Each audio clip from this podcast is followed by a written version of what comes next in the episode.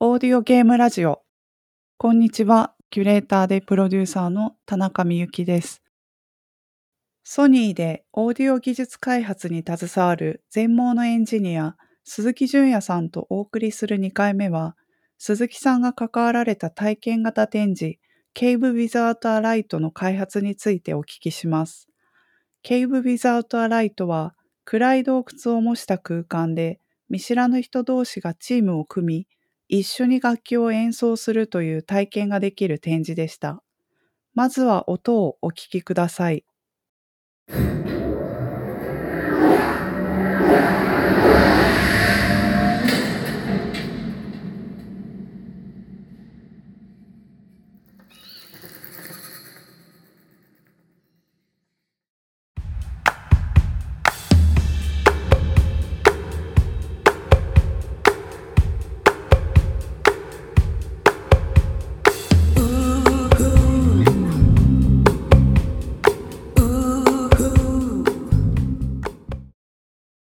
鈴木さんが関わられた、あの、はい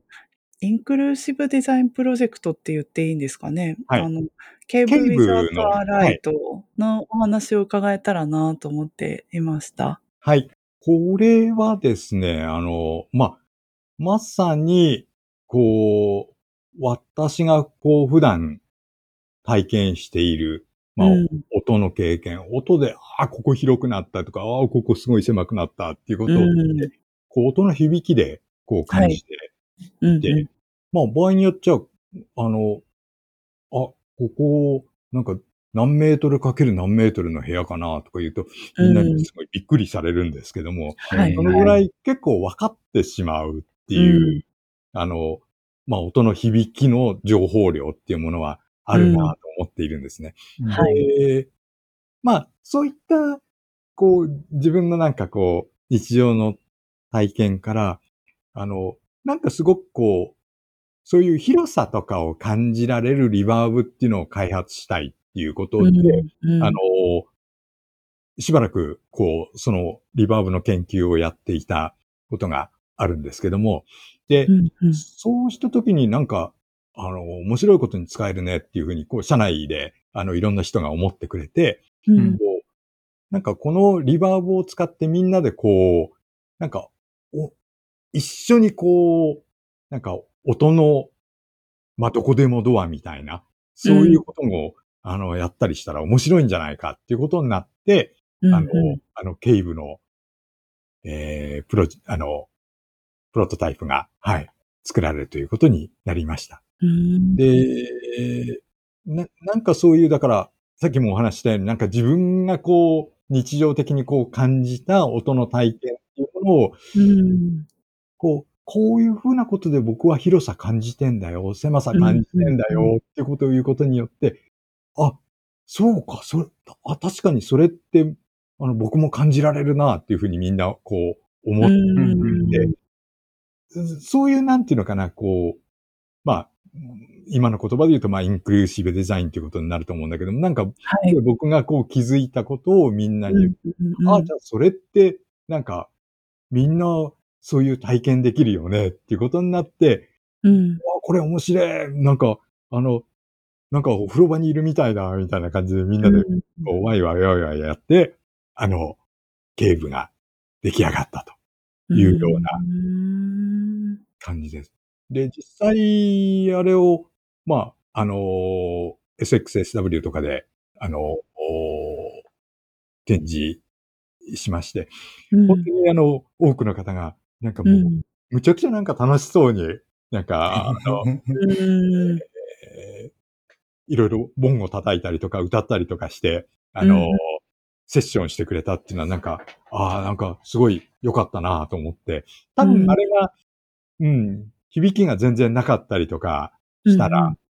あのーあそこまでなんかこう、知らない人同士でワイワイセッションするっていうこともできなかっただろうし、うん。それから、そういう響きっていうものを使ったその、なんていうの、場面設定っていうものを、ああの時にはそのケーブっていう、あの、洞窟に入っていくっていうそういう設定があったから、みんなやっぱりワクワクすることができたんだなと思って、だから、あれは一つのその、なんていうのかな、ゲーム的な、こう、うんうん。あの、要素なのかなと思って、なんか、なんかああいうものも、あの、一つの、こう、ゲームにつなげていけるのかなってういう、んうんうん。思っております。まさにそう思います。ななんか、その、いわゆる技術展示っていうことではなくて、やっぱりそのお風呂のような、まあ、洞窟の空間で音を出す楽しさみたいなことを共有するっていうことはすごく、あの、意味がありますよね。そうですね。だから、リバーブっていうものも、まあ、あの、できるだけあの時には、こう、長い、うんと、8秒ぐらいの残響をリアルタイムに畳み込むっていう、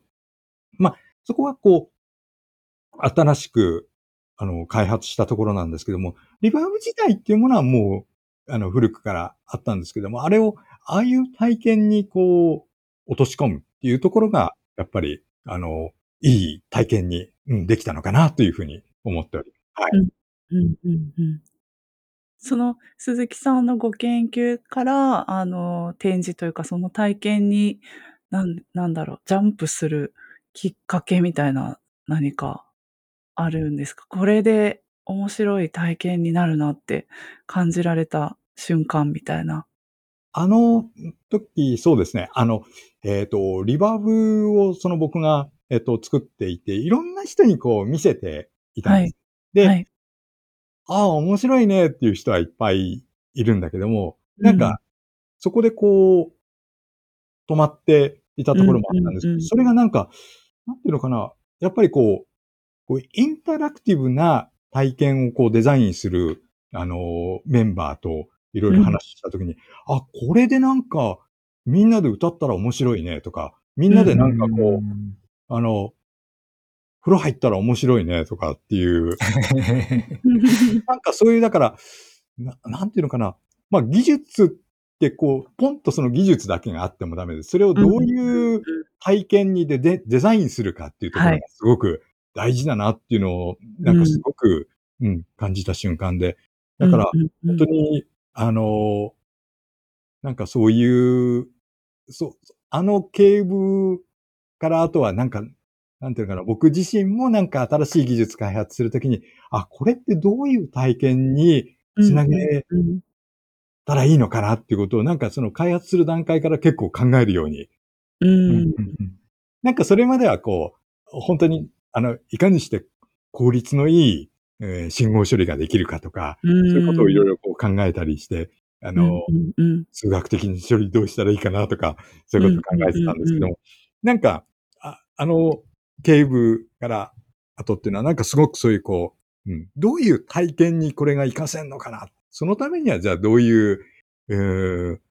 技術が必要なのかっていうことを、こう、うんうんなんかそ、そ、そこをなんか行ったり来たりするようになったっていうところが、えーうんあの、自分の中での、はい、すごくいい変化かなと思っております。うん、いいお話、ありがとうございます。ち、ちなみに一番最初のデモっていうのはどんな感じのものでコミュニケーションされたんですか？これ、これこの音だと広く感じるよねとか、この音だと狭いよねみたいな、そういうところからスタートしたんですか？そうですね。あの、いろんな、まあ、例えば広い部屋、狭い部屋とかっていうのをこう、まあ、そこのこう、残響特性っていうものを測定して、で、それをこう、あの、シミュレーションしていたんですけども、まあああ、これれ、うん、確かに広さ感じられるね、とかいう感じで、うんうんうんまあ面白いねっていうのはみんな言ってくれたんですけど、それを、じゃあ、あの、どうしようっていうのになかなかこういかなかったんですけど。なんかやっぱりそういうのはこう、いつもこう、いなインタラクティブなこうデザインを考えてる人っていうのと話すことによって、わっとこうね、そこでこう広がってうんうんいいったなっていうふうに思いますね。はい。すごいゲームと通じるところだな。もうね、すっごい通じると思いますね。うんはい。うんなるほど。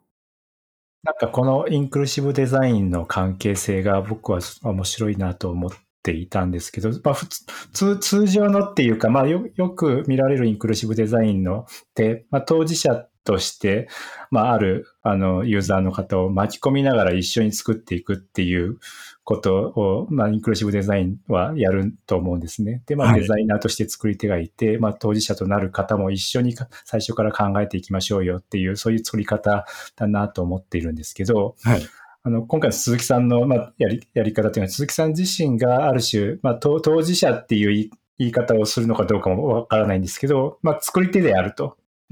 いうところ。なので、鈴木さん自身の気づきを自ら何かこう、形にすることができる方と、かつそれを、あの、体験に広げていく、あるいはそれをちょっと違う、あの、視点を持ち込む人たちっていうのが、まあ、かなりフラットな関係で、あの、そ、そのプロジェクトに関わられているっていうところが面白いなと思っていて、またさらに鈴木さんがそこであの、次体験の視点を獲得された次、鈴木さんはもしかしたらまた自分自身で出されるものが、は、自分自身でも体験、まあ、インタラクティブなものを作り出されるのかもしれないですし、何かそういう作り方の、なんていうか、ありありようっていうのがすごく新しいというか、本来こうあるべきだなっていうふうに思っていたんですけど、はい。そうですね。なんかそういう、こう、うん、あの、自分の中でその、インタラクティブな体験にこうつなげていくっていうところがなんかすごくこう、こう新たに加わって、なんか、うん、あの、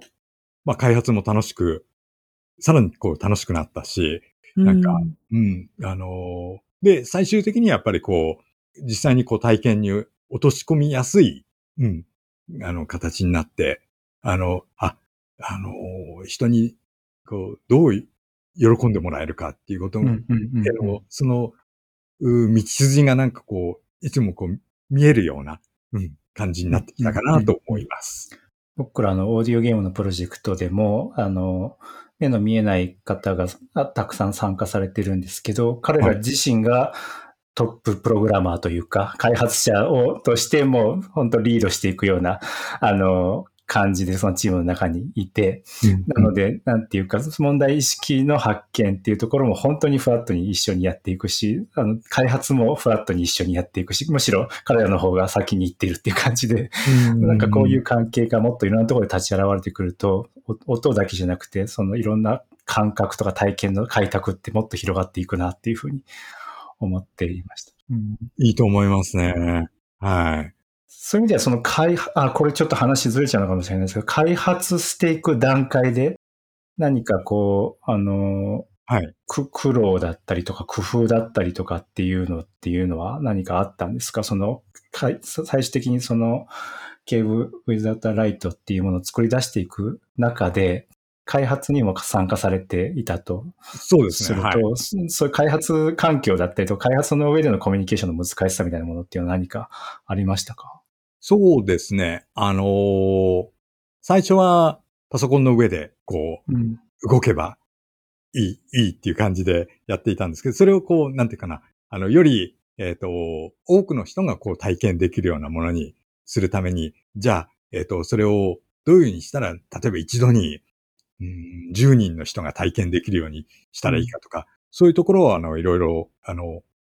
まあ、スタジオ関係の、こう、プロの方とかとも、あの、相談しながらやって、で、まあ、自分が作ったプログラムを、あの、組み込む部分もあったり、それから、えっ、と、もっと効率のいいところを、じゃあ、そここの部分はじゃあ、あの、すでにスタジオで使っているものを使おうとかっていう、そういう、こうんう、住み分けをしていって、うん。あの、最終的に、あの、すごく短時間にいいものを、はい、作り込むことができたかなというふうに思ってます。うんうんうんはいうんじゃあ開発環境の違いとかっていうのはそんなに大きな問題にはならず、ううまくそこの。役割を分担しながらはい感じなんですかね。うんうんうんで、まあ、あの、この警部の時もそうですし、他の時もなんですけど、やっぱり、あの、まあ、どうしてもその自分が使えない、あの、例えばスクリーンリーダーで読まない開発環境とか、そういうのもありますし、そういう使えない機械とかも、うん。えーあの、デバイスとかもありますので、まあ、そういったところはもう本当に、いや、これはもう、僕は、あの、使えないので、あの、うん、そこ以外のところでやりますっつって、もう、あの、そこはもう、なかなかね、頑張ってもできないところ任したと。あるのに任せた。で、その代わり、こっちの、えー、処理のところは、あの、僕がうんバッチリやりましょうって感じで、あの、うん、あの、分担をしっかりしてやっていくという感じでやってます。あ、ありがとうございます。はい。なんかゲームの場合、割とその見える人にとっては手軽に開発できるプラットフォームみたいなものがであるというか、まあ、できてあきてりますね、いろいろ。そうはないんですよ。でも、それがやっぱり視覚的で、結局読み上げに対応してないので、はい。あの見えない人はあの使えなかったりして、なかなかその共通のツールを持ちづらいっていう根本的な問題があって、ありますね、はい。ゲームとかだと、有名なところだと、例えば Unity とか、うん。そういうはい、開発な環境ありますけど、はい、あれはもう本当に、あの、マウスでもって、例えばど、どのぐらいの、うん、えっ、と、空間だっていうのをまずこう設定して、そこに、えっ、と、壁をどういうふうに配置するとかいうのも全部こうマウスで設定してやると、うんなんか、そういう空間ができて、そこの中をこう、あの、バーチャルでこう歩けるようになったりとかっていう、そういうのがもう本当にさっさっさっとこう作れるんだけども、はい、はい。うん。そういうのはもう本当に手も足も出ないんだけども、じゃあ、うん。その中で、どうしてもその、例えば音の、うん、信号処理をしなくちゃいけないとかいうふうになると、そこでこう、あの、別途関数が必要になってきたりとかしますので、うん、そういったところをじゃあ、僕がやりましょうとかいうふうにして、うんあの、まあ、さっきお話ししたように本当に、もうここまでは私はもうできません。うんこっから先僕がやりますみたいな感じで、はい。うんあのーまあ、明確にこう、住み分けをしてやってるという感じですね。うん役割分担がすごくクリアなんですね。そうですね。はい。うん今はもしかしたら役割分担をせざるを得ないところもあるのかもしれないんですけど、究究極的にどういう開発環境があったらいいとか、なんかそんなイメージってあります？ああ、いや、まあ、そういう意味だと、いろんな開発環境を皆さん持ってて、それでサクサクサクっとこう作れちゃうのは、なんかすごくいいなと思う一方で、うん。あのーなんていうのかな、そういう、こう、グラフィカルにパッパッと作れるようなツールがないために、なんか、まあ、全部本当にスクラッチでこうコードを書いていかなくちゃいけないっていうところがあるので、なんかそれは、なんていうのかな、最初はなんか、あ大変だなと思ってたんだけども、なんかうん、結局、えっと、全部自分でコードで書いてるわけだから、自由度はうん。あむちゃくちゃあるわけだしうんあの、なんか例えばその、うんと、すごく便利なツールっていうのは、そのツールが提供してる範囲でやる分だとすごく、あうん。の、効率いいんだけども、そっからなかなか出ることができない。いや、こうん。ここのパラメータは変えられないですよとかっていうことが出てきちゃうんだけども、うんうんうんあの、自分でコーディングしてたりとかすると、まあいくらでもこう関数拡張したりとかっていうのをうんできちゃうっていうところがあうんって、うんうんうん、なんか、まあ一長一短というか、うん、あの、まあ僕は自由度があるからいいやとか思ってやったりしてはい。僕もどちらかというとそのタイプです。あ、嬉しいです。はい。そうなんです。はい。なるほど。ありがとうございます。鈴木さんはゲームとかされたりしますか？あのね、僕あの、やりたいなと思っているし、結構視覚障害の人でもゲームやってる人いるから、あのうんうんゲームやんなよって、あの、すごいゲーム好きな人からも言われたりしてるんですけど、うんうんすいません。ま、まだやってなくて。でも、えーなうんなんか、うん、あの、挑戦してみたいなとは思っています。うんはいうん多分、何でもいろいろやり出したらハマる人だからなんか、うんうんうんはまはまるだろうなと思って、うんはい、うんいます。そはい。のなんか体験とかインタラクティブ性みたいなとことすごく相性いいと思うので、思います。はい。ぜひなんかご一緒させていただけたら嬉しいなってすっごい楽しみ。たりしました。えーそう、うんそういう意味だとね、二つほどちょっとお話ししていいでしょうか？もちろんです。あのー僕はあの、大学の時に、あの、あの、い、えっと、院の時に、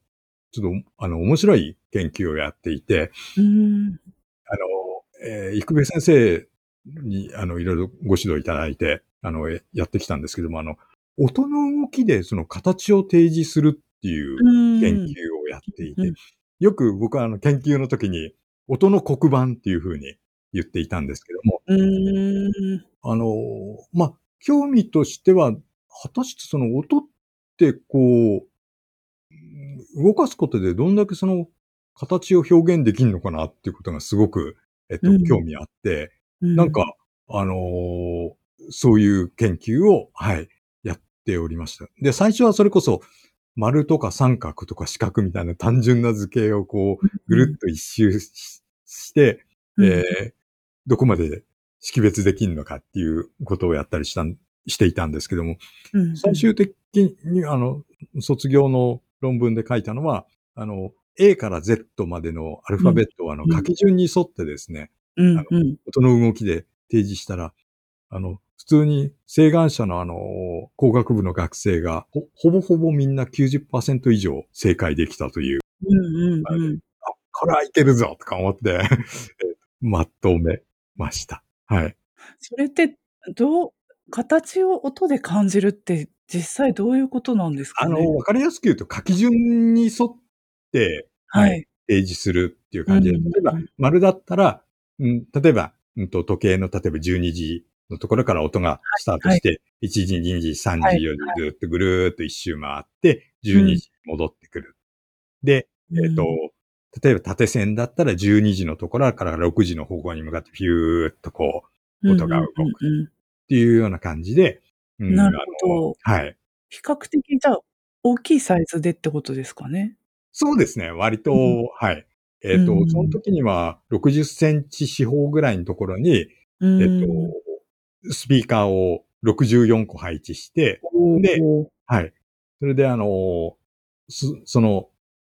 スピーカー、どこのスピーカーから音を出すかっていうのをこうスイッチングすることによって、はいうん音を動かすっていうことをやっうんておりまうした。んうん実は僕の研究室の修士課程の学生が今年修論を出したんですけど、はい。その中で鈴木さんのその論文を実は引用してたっていうことを、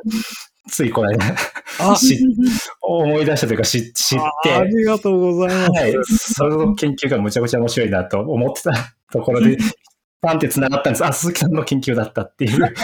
そうなんです。あれをやっていたんです。はい。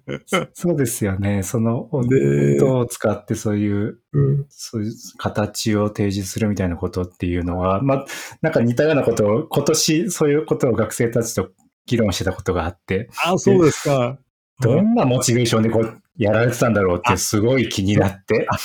ありがとうございます。あの、まさにね、そうなんです。あの、学会とかに出しても、なんか、これ何のためにみたいなことうん。結構、うん。あの、査読で帰ってきて、なかなか、あの、通らなかったんですけども、あの、モチベーションとしては、やっぱりあの、例えばですね、あの、物理の実験とかを、例えば盲学校とかでやったときうんに、うん。ボールを投げて、ポーンってやって、はい、これ、放物運動でしょって、これ見れば誰でも分かって、ああ、ああいうのが放物運動か、ああ、投げたとき、物を投げたときの運動が、あ放物運動ね、文字通りだねって分かるけども、うんあれ、えっ、と、見えない人だと、もうボールを投げてポッと手離した時点でもうそこからはもう情報がうなくなっんて。しまう。で、もちろんその飛んでいってるボールを触るわけにもいかないっていうところがあるので、うんじゃあそういったとこにその、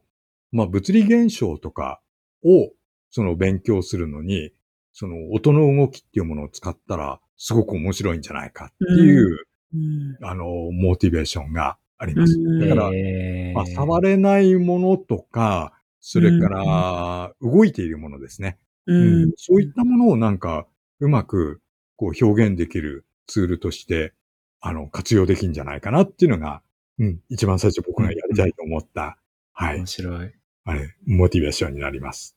そうですよね。だから実世界で聞こえている音を正しく再現しますっていうのも音のメディアで大大事なこれからの方向性なんだけれど、はい聞いたことないとか、本来ありえない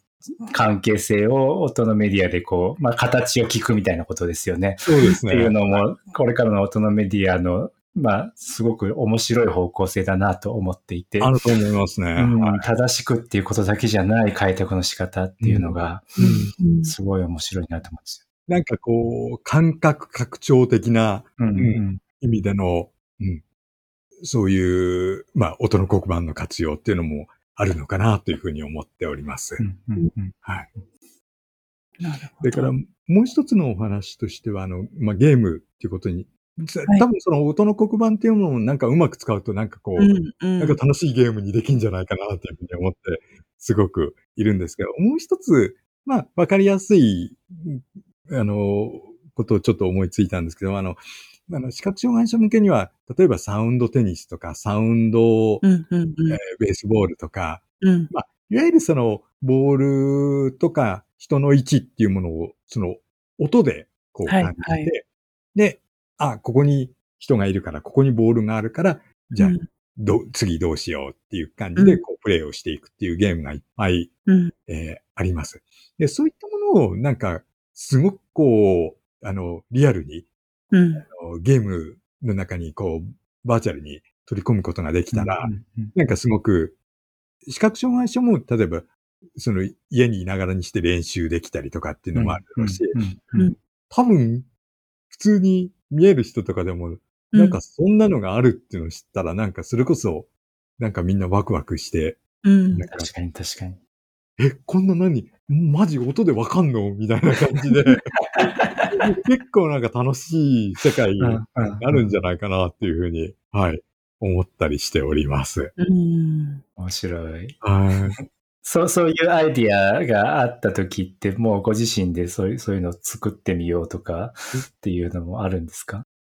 そうですね。うん、なんか、あのーでも作りたいとは思ってます。うんそう。でもなんかこう、そうね。まあ、それなりに結構、うん、作るんだったら、こうなんかこう、あの、すごいリアルなもの作りたいちゃんと作りたい。はい。ちゃんと作りたいとか思思ってしまって、わかります。はい。なかなかちょっとゲームの方は手を出さないでいるけど、うんうんうんでも、あの、多分すごい新しい世界観を作れるんだろうなっていう、うん。あの、ワクワクした気持ちは持ってそうですよね。います。はい。オーディオゲームもたくさんあるんですけど、多くはやっぱり、あの、座ってヘッドホンをしてじ、じっとしながら体験するっていうものがお多くはいそういう中ではやっぱ身体的にどういうふうにその解放してあげられるかとか、空間的にもっと解放してあげられるかみたいなことっていうのが、まあテクニカルにも、ああるいはゲームのデザインとしても、体験のデザインとしても、まだまだ可能性があるように感じていて、そうでまあすよね。うん。なので、もっと、もっと、なんていうか、体が自由なオーディオゲームができないかなとかっていうのを、まあ話してたりもするんですけど。うん。いや、すごい面白いと思います。うん。さっきのあの、警部のお話とも重なりますけど、なんかこう、家にいるんだけども、なんかすごい、わーって広い、こう、競技場に行ったような感覚になったりとか。なんかそこでこう走り回って、ボールを追いかけてるような、そう、そういうのも、なんか、うんあの、3D のね、映像の世界ではもうそういうのがいろいろできてると思うけど、うん。なんか、うん、音だけでもそういう、なんか世界の広がりっていうものは表現できるのかなというふうに思いますね。はい。確かになんかそういう意味ではバーチャル背景ってオーロラとか草原とかいっぱいあるのに、はい。音のその洞窟モードとかないですもんね。ない。あどこかにいる感じを。うん感じそう。うん。なんかまだまだありそう。ありそうですね。うん。可能性が。で、なんかその、例えばその背景をね、あの、同じ、例えば洞窟とかうん。にするっていうことで、なんかみんな、あ同じ場所にいるねっていう感じは味わえるのかもしれないけども、例えば、この今話しているみんなが同じ残響が加わることで、うん。なんか、あたかも、なんか、あみんなでなんかこう、洞窟探検してるなっていうね。気持ちになれちゃうっていうこともうんうん。あるかなと思うので、うん、なんかそうういう、音が持つなんか世界へのこう引き込み感っていうのをなんか、うん、うん、こう面白いんじゃないかなっていうふうに、はい、うん思っておりますね。うん。面白いです。あありがとうございます。なんか、すごいいい、いい話をいっぱいしていただいたなねって。ありがとうございます。まあさっきもちょっとそういうお話したんですけど、将来的にやってみたいうん、うん。研究とか、なんかプロダクトみたいな、まあ、お大きな意味でゆ夢の、夢じゃないんですけど、なんかその未来について少しお話聞ければいいなと思うんですけど。そうですね。あのーまあ、さっきもちょっと触れたんですけど、やっぱり、うんまあ、直近でこう、今パッと思いつく、あすぐやりたいなって思うこととしては、やっぱり先ほどお話ししたその音の黒板で、まあ、うんどんだけその、うん、今まで、こう、体験できなかったような、うん、こう、見えないから体験できなかったようなこととか、っていうものを、えっ、と、提供でき、できるような、うん。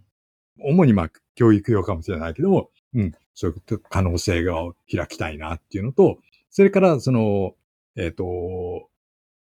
まあ、サウンド何々っていう、そういうゲーム、うんあゲームっていうかスポーツが、うん。えーリアルな場所では、もう古くから行われていますので、うん。ううんん、そういったものを、なんか、割とそのまんま、しかもその、うん、すごく正確に、あのーゲームの世界にこう取り込むことによって、なんか、視覚障害者はなんかこう、うん、練習用に使えるし、うん。まあ、一般に見える人もなんか、うわ、すげえ、なんかこんな、こんな世界あったんだ、みたいなのに、なんか、うんうんうん。うんできたらっていうね、今、そうですね、その二つが、やっぱり面白いんじゃないかなっていうふうに思って。面白い。ありがとうございます。なんか教育っていうキーワードってすごく面白いなと思って、その今、音だと音楽っていう科目はあるんだろうけど、なんかそれ以外の、あの、学びっていう場所に音をもっとちゃんと、まあいろんな効果的に使っていくっていうことだったり、もしかしたら聞き方みたいなことをうん育む、あの、教育のあり方っていうのもあるかなと思っていて、そうですね。ね、そういういろんな可能性ありそうですよね。はい。うん。ううん。んいう感じで、なんか、こう、映像はね、あの、いろんな、こう、技術も進んできたし、いろんなコンテンツも、こう、どんどん進んでいるんだけど、なんか、うーん、まだまだ、やっぱり音っていうのは、こう、技術も、それからコンテンツも、うんうん可能性が、まだまだ開けんじゃないかな、っていうふうに、はい、思っております。そうですね。はいそういう時代に突入している感じはありますよね。なんかそうですね、はい。うんそれをなんかすごく、あの、ここ、やっぱり特に1、2年感じてるかなっていうふうに思いますね。うんうんはいうんいいかがでしたでしょうか？見えることと見えないことの違いを知るだけでなく、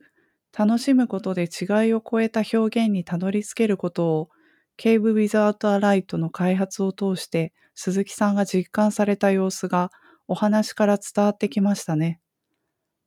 これまで9回にわたってお送りしたオーディオゲームラジオ。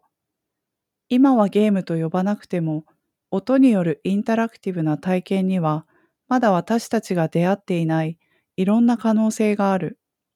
そんな気づきを皆さんと共有できていたらいいなと思います。これからは不定期の配信となります。